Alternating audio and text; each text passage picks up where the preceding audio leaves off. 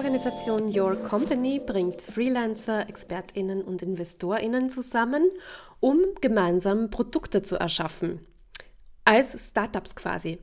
Ähm, wir haben schon im ersten Teil genauer mit Martin Zobel gesprochen und im zweiten Teil geht es jetzt darum, wie sich diese Produktpartnerschaften finanzieren und wie man die Investorinnen an Bord holt und die ihren Beitrag einfach auch ganz normal zur Produktpartnerschaft leisten. Falls du den ersten Teil noch nicht äh, gehört hast, dann empfehle ich ihn dir zuerst anzuhören, weil du dann natürlich viel mehr verstehst. Viel Spaß!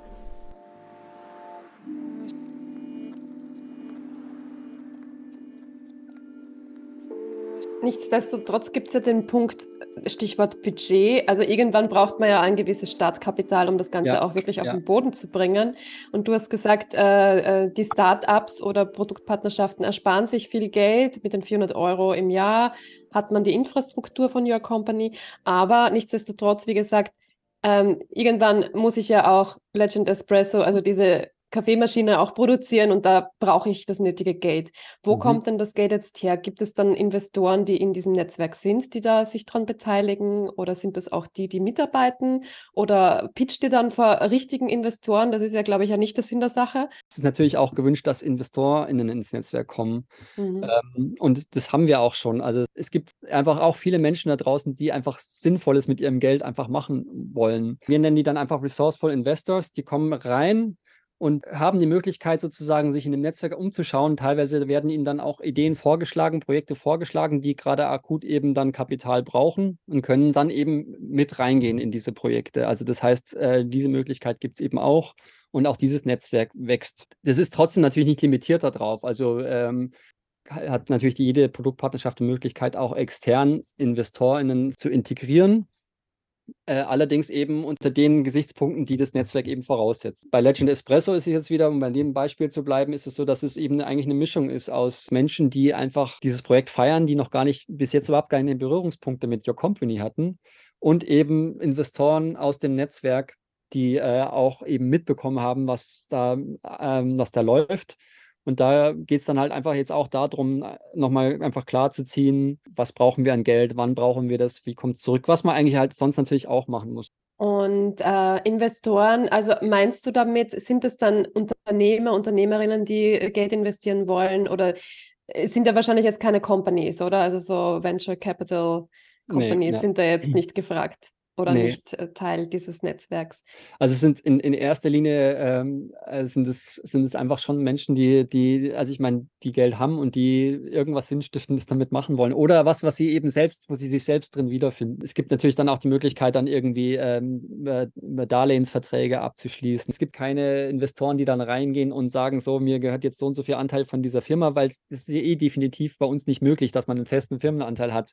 Wenn ich mhm. Geld mit reingebe, dann kann eine Produktpartnerschaft zum Beispiel auch entscheiden, okay, nehme ich jetzt denjenigen oder diejenige mit rein für Betrag X, kriegst du dann entsprechend auch Wertschätzungspunkte sozusagen. Das heißt, du bist natürlich dann auch ein Bestandteil, aber es wird gleichgesetzt mit der Arbeit, die auch schon in das ganze Projekt reingeflossen ist. Und das, dadurch, dass es immer getrackt wird, können wir auch immer darlegen, die Firma, da ist bis jetzt so und so viel Geld, steckt da jetzt schon drin.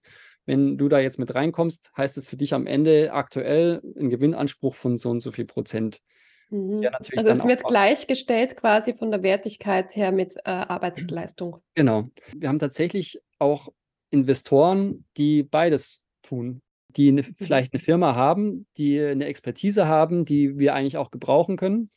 Wir haben jetzt zum Beispiel auch bei Legend Espresso jemanden, der potenziell als Investor sozusagen agieren möchte, das Geld eigentlich hat und äh, aber auch eine Expertise hat, die wir brauchen, um auf den Markt zu gehen und ähm, der sich jetzt einfach bereit erklärt hat, ähm, einen gewissen äh, Stundensatz pro Woche sozusagen einfach fest mitzuarbeiten als Produktpartner.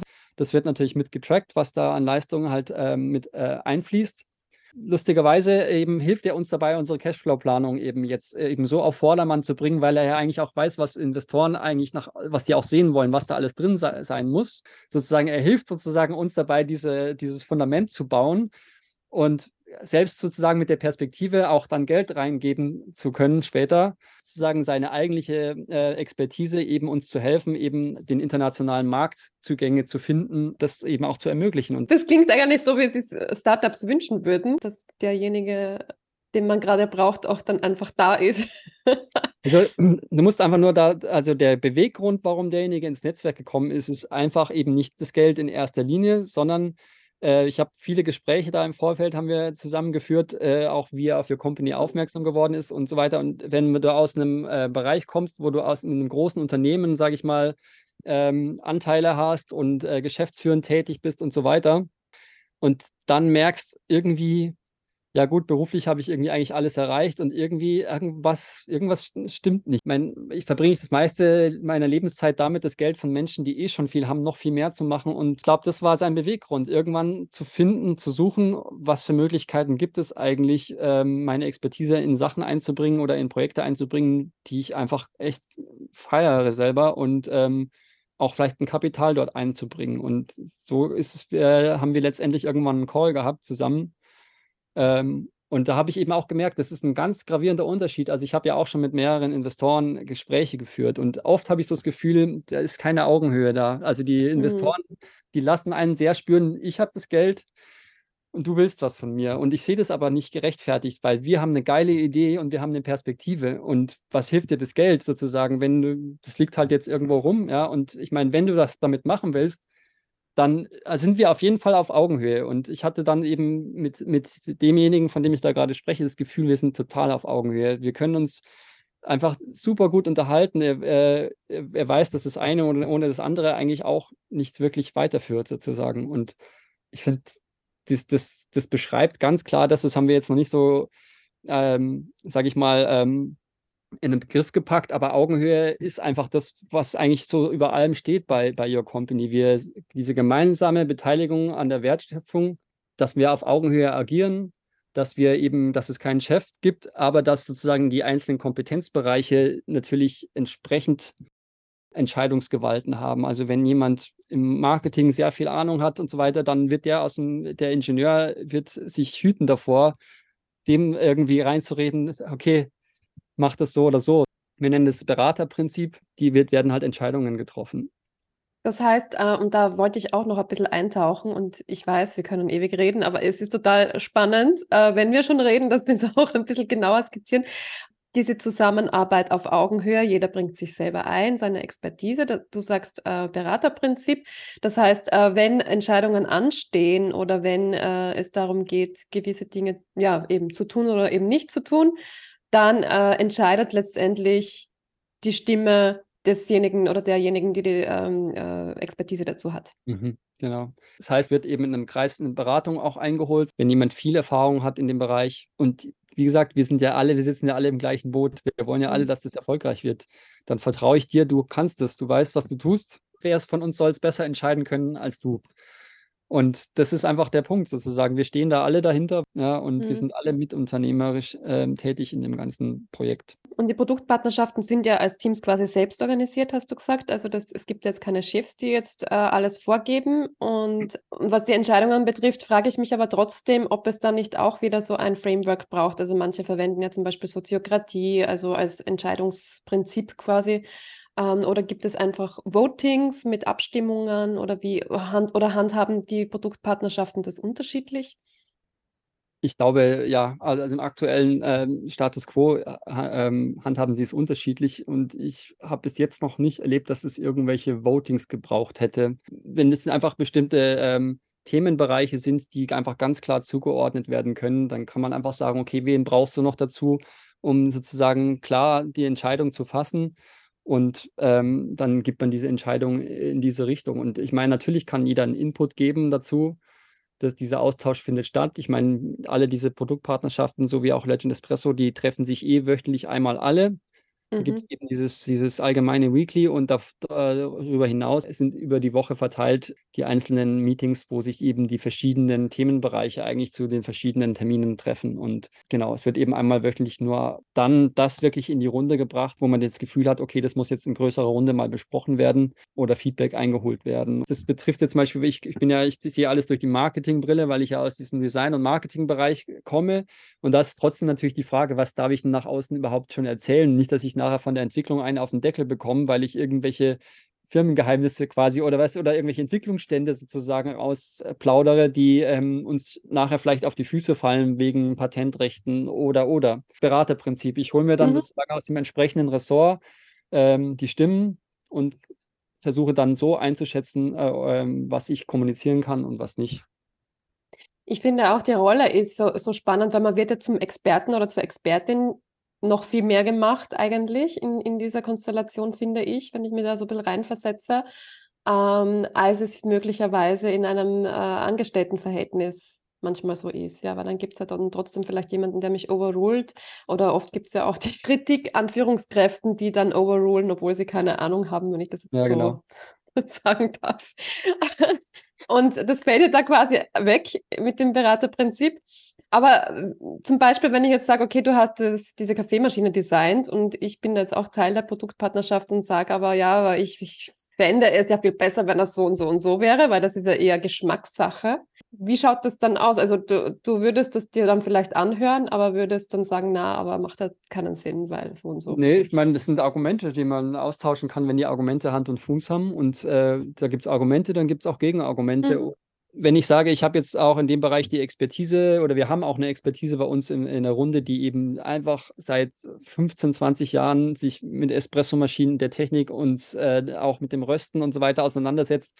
Im Zweifel, es gibt immer jemanden im Team sozusagen, wo man dann einfach darauf zurückgreifen kann und sagen, okay, die Argumente haben wir jetzt vorgebracht für und wieder. Mhm. So, ich meine, was, wie, was, was sagst du? Ja, und da gibt es einfach Leute bei uns im Team, die haben auch die Perspektive des, von dem Markt, was eigentlich äh, der Markt auch sagt. Es ist wirklich nicht so kompliziert, sozusagen, diese Entscheidungen äh, dann zu treffen. Also. Mhm. Du hast ja eigentlich ein interdisziplinäres Team, wo jeder so seine Expertise einbringt und du kriegst ja dadurch einen ganzheitlicheren Blick eigentlich aufs Produkt oder auf das, was das Potenzial des Produkts sein kann, oder? Genau, wobei ich diesen Blick jetzt zum Beispiel bei dem Projekt ähm, ganz explizit halt auch haben, äh, also vielleicht mehr habe als andere im Team, weil ich eben sowohl aus dieser User-Perspektive komme, desjenigen, der so eine Maschine möglicherweise bedienen kann, der aus dem Kaffeebereich kennt, wie so eine Maschine funktionieren kann, was die Ansprüche sind aber nicht genug Expertise habe, um genau explizit in die Technik reinzugehen. Da haben wir dann wiederum jemanden. Aber sozusagen, um die Fäden zusammenzuhalten und gleichzeitig weiß ich auch immer, ähm, was ich, äh, Storytelling ist ja quasi auch eins meiner, einer, meiner Hauptmetiers, sozusagen zu äh, wissen, was ich sozusagen den Leuten erzählen möchte und wie ich eigentlich die Leute mitnehmen möchte, an der Entstehungsgeschichte dieses Projekts teilhaben lassen möchte. Von daher habe ich jetzt da an der Stelle noch mehr einen Überblick, aber ich finde, es ist trotzdem super wichtig und auch das handeln wir quasi so, dass es eigentlich so die ganzen Meilensteinübersichten und wo gerade einzelne äh, Ressorts dran arbeiten, für alle immer zugänglich ist, dass man sich eigentlich mhm. immer einen Überblick verschaffen soll und das liegt natürlich dann auch in der eigenen Verantwortung, das zu tun. Wenn mich das interessiert, woran jetzt gerade die Elektronik arbeitet, kann ich da einfach reingucken und dann sehe ich ganz genau, was da gerade abläuft und mhm. genau. Wie siehst du denn jetzt so grundsätzlich, wir kommen jetzt so ein bisschen zum, zum Abschluss, die, das Thema Innovation in äh, der Arbeitswelt der Zukunft. Weil äh, ihr seid da für mich schon so ein, ein Vorreiter, wie es halt auch auf Augenhöhe gehen kann, äh, wenn man sich jetzt wirklich den Fokus auf die Expertisen legt und ähm, so auch die Innovation beschleunigt oder, oder schneller auf den Boden bringt. Ähm, viele Unternehmen strugglen aber auch ein bisschen damit. Ist das auch ein Modell, das man mit oder in Unternehmen umsetzen könnte, also stärker auf diese hm, Selbstorganisation zu gehen? Also machen ja auch manche, äh, aber vielleicht auch Produktpartner von außen reinzuholen? Oder umgekehrt könntet ihr euch auch vorstellen, an Unternehmen anzudocken mit euren Produktpartnerschaften? Also zum Teil ähm, tun wir das eh, müssen wir das tun, weil wir natürlich äh, zum Beispiel jetzt Stichwort Lieferanten Strukturen. Wir arbeiten mit sehr vielen Unternehmen zusammen, die teilweise für die das total äh, abstrus ist. Also die kennen, also die kennen quasi so ein Konstrukt, wie wir es haben, nicht, aber wir müssen natürlich da interagieren mit denen. Wir haben ja auch, auch das ist ein Teil von dem Netzwerk, wenn, ein, wenn eine Produktpartnerschaft einen, einen bestimmten Lieferanten braucht für das Produkt, dann wird dieser Lieferant nicht einmal akquiriert für dieses Produkt, sondern er wird fürs Netzwerk akquiriert. Und das heißt, alle anderen Produktpartnerschaften haben dann auch Zugriff sozusagen auf diese auf diesen Lieferanten. Und mhm. ähm, aber ich, ich meine jetzt eher in Bezug auf äh, Innovation. Was ist, wenn Siemens jetzt kommt und sagt, ja, wir, wir wollen an einem neuen Produkt arbeiten, aber wir wollen Expertise aus eurem Netzwerk haben? Also Siemens ist vielleicht, weiß ich nicht, ob das ein gutes Beispiel ist, aber ja. jetzt nur als, als, als Beispiel. Äh, oder egal, welches Unternehmen da halt jetzt gerade äh, Innovation und frischen Wind gerne haben möchte. Ja. Ähm, ist das auch eine Option? Habt ihr da in diese Richtung auch schon angedacht, euch da anzudocken an Innovationsteams in, in Unternehmen? Äh, wir hatten auf jeden Fall dieses Thema immer wieder mal und ich meine, letztendlich ist die große Hürde die, dass wir halt einfach diese die direkte, ähm, wie soll ich sagen, dass äh, mit solchen Unternehmen ist es dann schwierig, sozusagen ein Konstrukt zu fahren, wie, wie wir es machen, dass wir wirklich mhm wirklich auf Augenhöhe arbeiten und wirklich mitunternehmerisch tätig sind. Weil es gibt ja verschiedene Ansätze von verschiedenen Unternehmen und umso genauer du dann da reinguckst, sozusagen, ist es dann doch wieder äh, klassische äh, mhm. Hierarchie. Mhm. Und so weiter und, und so es fort. würde wahrscheinlich diese Stärke auch verlieren und diese äh, mögliche Geschwindigkeit und dieses organische, intrinsisch motivierte, was, ja, was ja euch aus, ausmacht. Ich mhm. vermute, äh, ich vermute ja. Und ich glaube ähm, aber auch, dass sozusagen die, die größte Hürde sind dann sozusagen diese Unternehmen selbst. Ich meine, um, umso, umso größer die schon gewachsen sind, umso fester sind diese Strukturen und ähm, diese Transformation, die, die, die da gerade stattfindet, die kann man natürlich auf so einer Ebene, wie wir es machen, halt super einfach umsetzen. Weißt du, das ist mhm. einfach, die, die, wir, also wir können sehr dynamisch bleiben, immer sehr, wir sind halt sehr beweglich und wie gesagt, an der Stelle, wo, in der wir uns, an der wir uns jetzt mit diesem Your Company-Gedanken befinden, äh, sind zwar schon sehr viele Jahre an Entwicklung und an, ähm, an Hirnschmalz sozusagen da reingeflossen, auch rechtlich. Also was das bedeutet, ist ein wahnsinnig komplexes ähm, Konstrukt sozusagen, was dahinter steht. Ähm, allein schon, dass, dass die Anteile die ganze Zeit variieren. Das musst du mal ähm, mhm. sozusagen dem Finanzamt erklären oder so. Also weißt du, es sind halt einfach solche so, so Dinge, mit denen, ähm, wo wir einfach schon sehr viel Energie ähm, reingesteckt haben. Und ich glaube, dass das, ähm, dass es an der Stelle schwierig wird, quasi für ein mhm. externes mhm. Unternehmen, äh, vor allem wenn es schon eine gewisse Größe hat, das so massiv sozusagen neu zu denken. Aber vielleicht. Das heißt, ihr bleibt da eurem Ansatz dann treu und das ist ja auch eine, eine gute Ergänzung, so ein Ökosystem aufzubauen. Ähm, was ist denn das Ziel jetzt von Your Company abschließend, die nächsten, weiß ich nicht, drei Jahre? Ja. Wie viele also Produktpartnerschaften also, wollt ihr noch haben? Wollt ihr die Startups dann auch richtig ausgründen oder bleiben die äh, Tochterunternehmen und äh, ja, wie soll es weitergehen? Genau, also die Idee ist schon, dass diese Startups Tochterunternehmen bleiben. Ähm, wenn die ähm, am Anfang sagen, ja keine Gewinne erwirtschaften, dass die ja re relativ niederschwellig das alles mitbenutzen können. Und was ich jetzt bis jetzt nicht gesagt habe, ist ja, dass wenn die dann ins Geld kommen, wenn die dann Gewinne einfahren, dann fließt quasi ein, ein Prozentsatz wieder zurück an your company, mhm. an Provision in Anführungsstrichen. Aber was ich ja auch schon gemeint habe, Your Company ist ein Verantwortungseigentum. Das heißt, dieses Geld dient nicht dazu, um uns die Taschen voll zu machen, sondern es ist äh, quasi nur Mittel zum Zweck, dass wir die Infrastruktur für alle besser machen können. Das heißt, umso mehr Produktpartnerschaften wirklich ins Geld kommen über Your Company, umso besser wird diese Infrastruktur, die wir alle benutzen können. Wir könnten es tatsächlich, also ferne Vision ist, eine Konzerninfrastruktur zu haben, die eigentlich jeder mitbenutzen kann, die mhm. eigentlich offen ist. Unser Ziel, unser näheres Ziel ist es tatsächlich zu schaffen, dass wir, dass wir Produktpartnerschaften ähm, wirklich auf den Markt bringen. Also ich, wir haben, wir, wir, sind da noch nicht so richtig einig gewesen. In letzter Zeit war es, müssen, brauchen wir mehr Produktpartnerschaften, dass wir einfach, dass die Zahl einfach größer wird.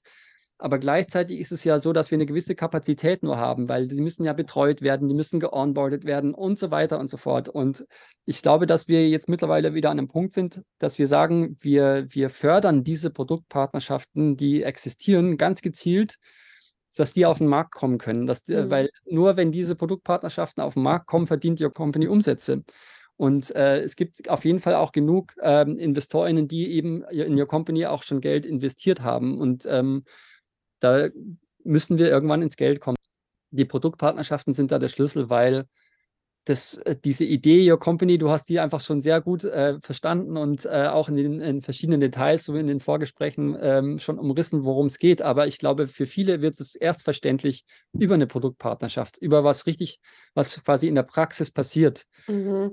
Wo und, man dann was, äh, das Produkt auch in der Hand hält, idealerweise. Genau, genau. Und, mhm. und deswegen, deswegen glaube ich, dass das sozusagen jetzt der absolute Fokus ist in den nächsten Jahren, dass die, die Produktpartnerschaften, die jetzt eben existieren, dass die möglichst so gefördert werden, dass die auf den Markt gehen können und auch tatsächlich dann äh, Umsätze generieren. Ähm, da wäre noch zum Abschluss meine, meine Nachfrage. Äh, von zehn Startups schaffen es ja drei vielleicht, ja, also längerfristig äh, in die schwarzen Zahlen auch zu kommen ähm, in den ersten fünf Jahren.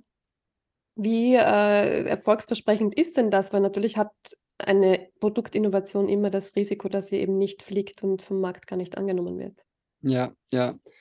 Ich meine, das, das unternehmerische Risiko, haben wir ja schon gesagt, ist relativ gering sozusagen für die Produktpartnerschaften selbst und für Your Company ist dieses Risiko an der Stelle jetzt auch sehr überschaubar eigentlich. Die nutzen ja unsere Infrastruktur mit. Also ähm, genau, von daher ist es nicht so kritisch quasi wie jetzt, wie jetzt mhm. bei einem mhm. klassischen Startup sozusagen. Aber natürlich ist es trotzdem gewünscht, dass äh, möglichst die, diese Produktpartnerschaften ähm, ja, dass die halt, sag ich mal, den kürzesten Weg zum, zum Markt finden und dass die in der Entwicklung halt den Support bekommen, den sie, den sie brauchen. Und ich finde, das ist einfach, ich kann das nicht oft genug betonen, wie immens sozusagen diese Kostenersparnis ist für die Startups und dadurch eben die Beschleunigung und die Möglichkeiten.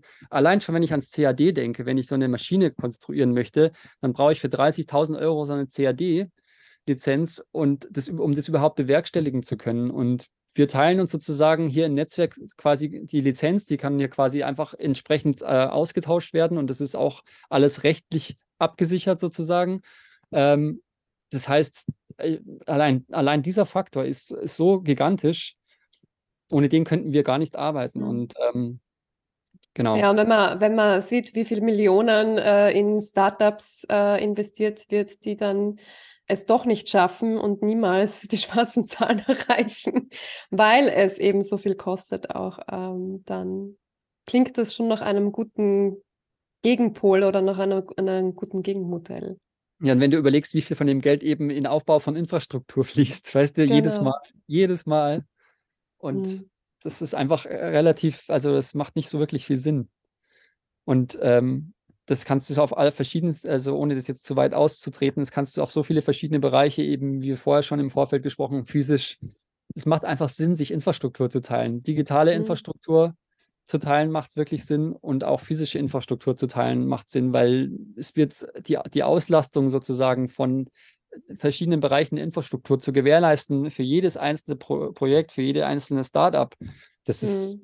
bis du das wirklich bis da sich die Kosten amortisiert haben, das ist eigentlich, also das ist uferlos. Und das ist eigentlich unser, unser Prinzip sozusagen, dass wir mit Your Company äh, als ähm, Weg verfolgen, das auf der digitalen Ebene eben zu ermöglichen. Und äh, ich weiß, ich will immer zum Abschluss kommen, aber es ist trotzdem immer noch so spannend. du hast mir nämlich auch erzählt, ihr, sitzt, ihr sitzt gerade im Franzwerk und das Franzwerk ist ein Coworking Space, aber kein normaler, herkömmlicher, wo man sich einmietet, sondern es ist eigentlich mhm. ein Collaboration Space, der auch aus Your Company entstanden ist. Vielleicht magst du nur ganz kurz sagen, ähm, ja, was da der Unterschied ist zu den herkömmlichen Coworking Spaces. Also das, das Franzwerk hier in Tübingen ist, ähm, ist einfach ein, ein, ein, Ort, der, ich würde mal sagen, der finanziert sich äh, gemeinschaftlich ähm, ich nehme immer den Vergleich zur solidarischen Landwirtschaft, den kennen noch relativ viele. Das heißt, es wird eigentlich klar, transparent dargestellt, was dieser Ort braucht, um existieren zu können. Äh, dazu zählend alles an Kosten, was anfällt, äh, von Miete, Nebenkosten, Angestellte, ähm, Investitionen auch für den Ausbau des Ortes und so weiter. Und die Community stemmt das quasi gemeinschaftlich. Ähm, wir haben das mit initiiert. Uh, Your Company sieht sich aber dennoch nur als User sozusagen dieses mhm. Ortes. Ähm, und wir haben dadurch natürlich, wir haben keine festen Mitgliedsbeiträge, sondern es wird einfach entsprechend äh, des möglichen äh, finanziellen Rahmens und aber auch der Intensität der Nutzung sozusagen gibt es Richtlinien, wo man sich einordnen kann. Und so finanziert sich dieser Ort jetzt seit 2019, ist er im Aufbau und es sind ungefähr 120 Mitglieder. Und ähm, da gibt es eben Freelancer, Startups, Studenten, UnternehmerInnen, ähm, die alle hier diesen Ort mit benutzen und bespielen und ähm, bei Legend Espresso. Und gestalten auch, oder? Also mit gestalten, genau. Also dadurch diese, dieser, dieser Ort, genau, dieser Ort ist tatsächlich, glaube ich, der hat einfach eine Seele und der lebt einfach davon, dass der eben mit von der Community quasi hier mitgestaltet wird. Und wir haben hier wirklich sehr, äh, sehr krasse Möglichkeiten eigentlich. Also ich sitze jetzt gerade hier in dem Tonstudio von dem äh, Ort. Wir haben hier Aufnahmeräume, wir haben hier einen Medienbereich, wir haben Werkstätten unten mit CNC-Maschinen, wir haben äh, 3D-Drucker, verschiedene. Wir haben einen Kaffeebereich, wir haben Meetingräume mit digitaler Anbindung, mit Grenzflächenmikro, mit Flatscreens in der Wand und so weiter und so fort. Und dieser, das ist einfach ein sehr, also ja, dieser Spirit, der hier herrscht, der ist eigentlich so der, der ist genau das, was ich vorher meinte. Der liegt in all diesen Projekten. Das ist so eine Schnittmenge quasi. Und die ist hier sozusagen das, der physische Übertrag von Your Company, weil hier trifft man sich auch. Und ähm, es ist auch so, dass hier für Legend Espresso teilweise Leute eben, die noch gar nicht im Your Company Netzwerk waren, aber hier im Franzwerk waren, mhm kriegen natürlich davon mit und man steht dann in der Werkstatt, der Prototyp steht unten in der Werkstatt, an dem rumgebaut wird und dann kommt jemand, hat irgendwie eine Expertise und denkt sich so, was macht er hier? Und man kommt ins Gespräch. So, und ähm, auch da, ich finde einfach, es macht Sinn. So, und das ist auch sicher da nicht das Ende vom Lied. Also wir, mir schwebt gerade vor, hier im Viertel einen Co-Production Space zu bauen. Also wir haben ja hier Co-Working, Co-Maker mhm. Space sozusagen. Mhm. Und eigentlich haben wir jetzt gerade irgendwie die Möglichkeit, äh, in ein, eineinhalb Jahren äh, so Ge Gewerberäume zu bekommen, 350 Quadratmeter, wo man eigentlich die nächste Instanz machen könnte. Das brauchen wir. Wir brauchen eigentlich einen Co-Production Space. Warum soll sich eigentlich jedes Startup, je, jedes Projekt, zumindest bis zu einer gewissen Größe, alle diese Infrastruktur selbst an, aneignen und anschaffen? Wir könnten eigentlich Räumlichkeiten kreieren, wo alles schon da ist und man bucht sich da quasi einfach ein und nutzt quasi sozusagen, weil du hast ja auch nicht immer das gleiche Produktionsaufkommen sozusagen in dem Bereich. Genau, das sind alles, also letztendlich die, die, Essenz von der Idee ist immer die gleiche. Wir teilen uns einfach eine Infrastruktur. Mhm. Also die Essenz ist für mich, es ist halt englische Schlagworte hin oder her, aber es ist Sharing Economy und Collaboration zusammengebracht, um Innovation bestmöglich zu erzeugen. Das wäre genau. für mich so das Co-Creation. Co-Creation, ja, jetzt haben, haben wir alle, alle Schlagworte abgefrühstückt. Ja, genau. Lieber Martin, vielen, vielen Dank für dieses tolle Gespräch. Da war so unglaublich viel Spannendes drin, dass ich nicht aufhören konnte. Und äh, ich glaube, die Hörer und Hörerinnen werden es mir verzeihen. Man kann ja auch immer wieder auf Pause drücken und dann später weiterhören. vielen Dank fürs Gespräch. Ja, ich wünsche alles gerne. Gute bei all euren Collaboration und ähm, Community-Projekten, die ihr da noch sehr vorhabt. Sehr gerne, Nicole. Hat mir sehr viel Spaß gemacht. Und, ja, und alle, die äh, dabei sein wollen in dem Netzwerk und sich einbringen wollen mit einer coolen Idee oder mit ihrer Expertise, sind natürlich auch willkommen. Ja, also die, ähm, wir werden den ähm, Link dann äh, auch in den Show Notes verlinken zu Your Company. Dankeschön. Ciao. Tschüss.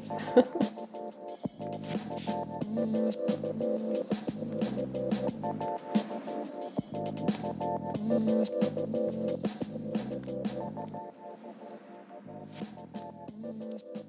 you.